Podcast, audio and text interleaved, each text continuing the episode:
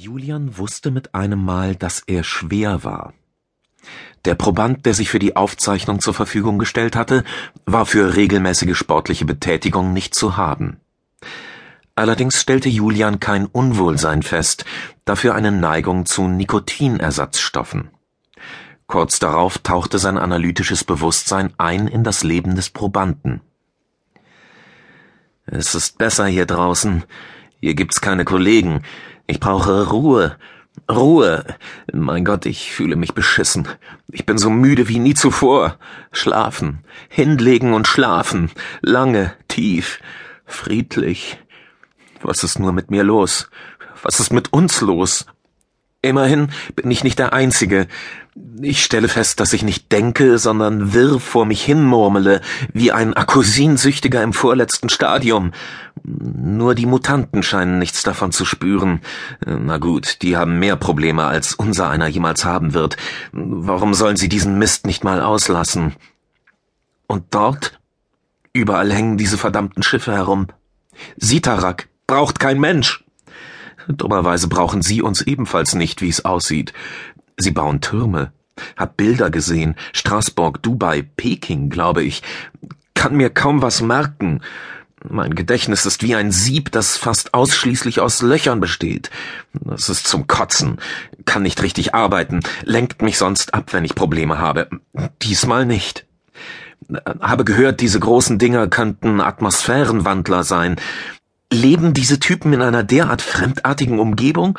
Äh, dafür scheint's ihnen bei uns recht gut zu gehen. Kann mich natürlich irren. Irre mich zunehmend häufiger.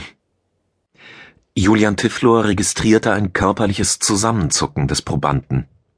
Eine Welle panischer Angst durchzuckte den Organismus, brachte ihn dazu, sich zu verkrampfen. Der Herzschlag raste. Ein irritierender Druck in den Schläfen und hinter den Augen vernebelte jeden klaren Gedanken. Verdammt, was ist das? Was ist das? Etwas schwebte am Rand seines Gesichtsfelds vorbei. Julian beobachtete die Irritation interessiert. Ein zweiter Angstschub ließ den Probanden panisch zurückzucken, als spüre er die Gegenwart einer wütenden Hornisse an seinem Ohr. Der Eindruck von Schwärze blieb dazu ein Hauch von Rot. Es war wie ein blinder Fleck oder eine der schlierigen Erscheinungen, die durch dichte Schwankungen in der Augenflüssigkeit im Augapfel entstehen. Der Eindruck ein Staubfusselkleber auf der Linse einer Kamera. Weg! Geh weg! Geh weg! Geh weg! Geh weg! Geh weg! Julian sah den Probanden nach dem irrealen Objekt schlagen.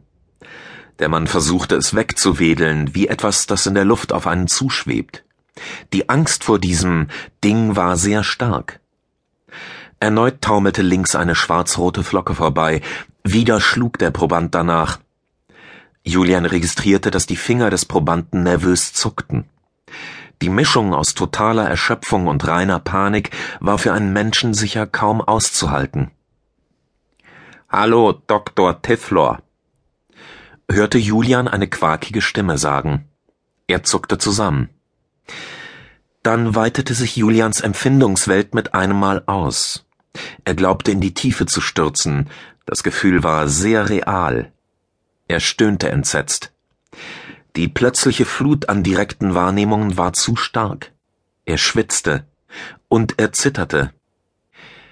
Willkommen zurück, Dr. Tifflor, sprach die Positronik weiter. Das von Ihnen freigegebene Zeitfenster ist vorüber.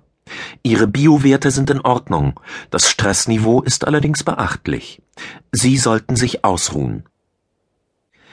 Julian krächzte etwas Unverständliches. Erst danach war er fähig, sich richtig zu artikulieren. Was? Ich war ein paar Minuten, oder? Die Positronik widersprach. Sie erhöhten das Zeitlimit um 15 Minuten. Diese Toleranz wurde ausgeschöpft. Das kann nicht sein. Julian nahm sich mit zitternden Händen die kleinen Neuroden ab.